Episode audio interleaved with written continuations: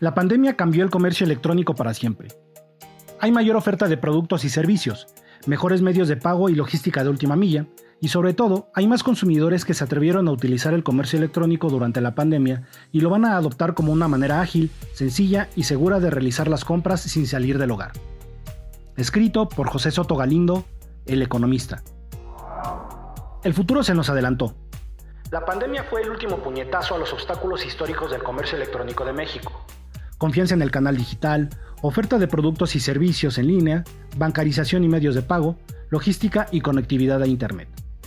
Los que no compraban en línea por temor a fraudes o por una cuestión generacional, lo comenzaron a hacer durante el confinamiento. Los que no venían por Internet, por desconocimiento, desinterés o comodidad, hoy lo tienen como un canal imprescindible. La pandemia cambió el comercio electrónico de México para siempre. La pandemia coincidió con un punto de inflexión en el sector, que veía la incorporación de servicios de logística de última milla profesionales y competitivos como Rappi, 99 Minutos y Corner Shop, y otros especializados en alimentos preparados como Uber Eats o Sin Delantal.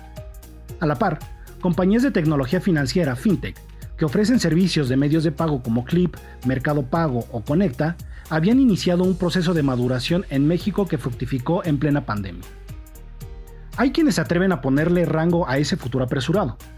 México evolucionó hasta dos años en el comercio electrónico, dicen en la casa de análisis de mercados Nielsen IBO. Y puede que tengan razón, las medidas de confinamiento social que obligaron a los consumidores a refugiarse en casa por temor a contraer la nueva enfermedad del coronavirus, el COVID-19, aceleraron la adopción del comercio electrónico como una manera de consumir productos y servicios con el menor contacto social posible. Hay temas de efectividad del canal y cambios de actitud del consumidor, los consumidores cambiaron la manera de comprar y no están comprando necesariamente en los canales donde compraban antes, dijo Julia Santambrosio, líder de ventas y efectividad de marketing en Nilsson iBook.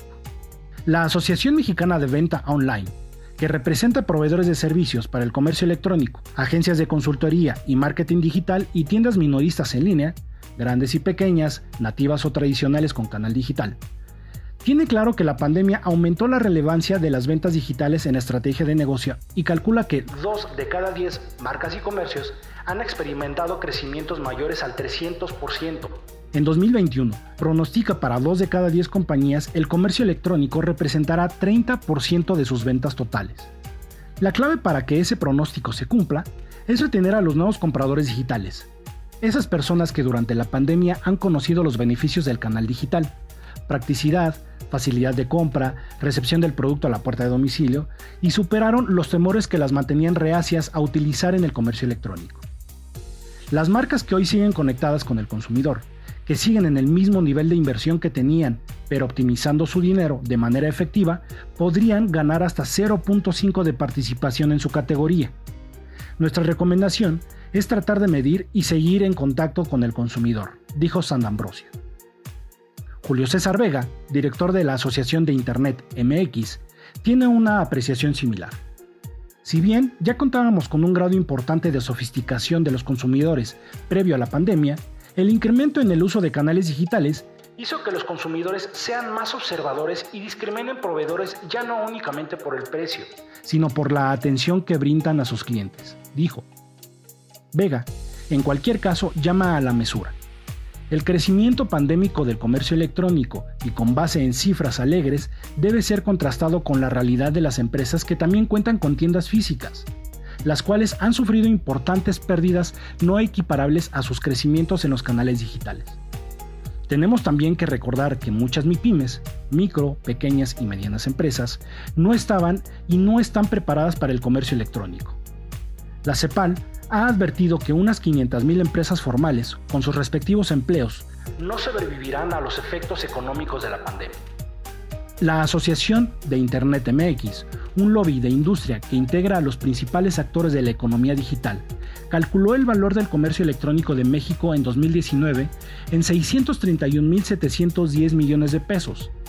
Esta cifra de la asociación es muy inferior a la calculada por el INEGI, la Oficina Pública de Estadística, que considera que el comercio digital ya representa 5% del Producto Interno Bruto de México, más de 1.1 billones de pesos.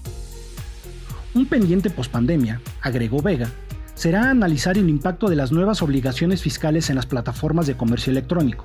La incorporación de diversos actores de la economía digital a esquemas de tributación se produjo a partir del 1 de junio, como consecuencia de las reformas fiscales de 2019, y obliga a quienes utilizan los servicios de Mercado Libre o Amazon a enterar al fisco el IVA y el ISR.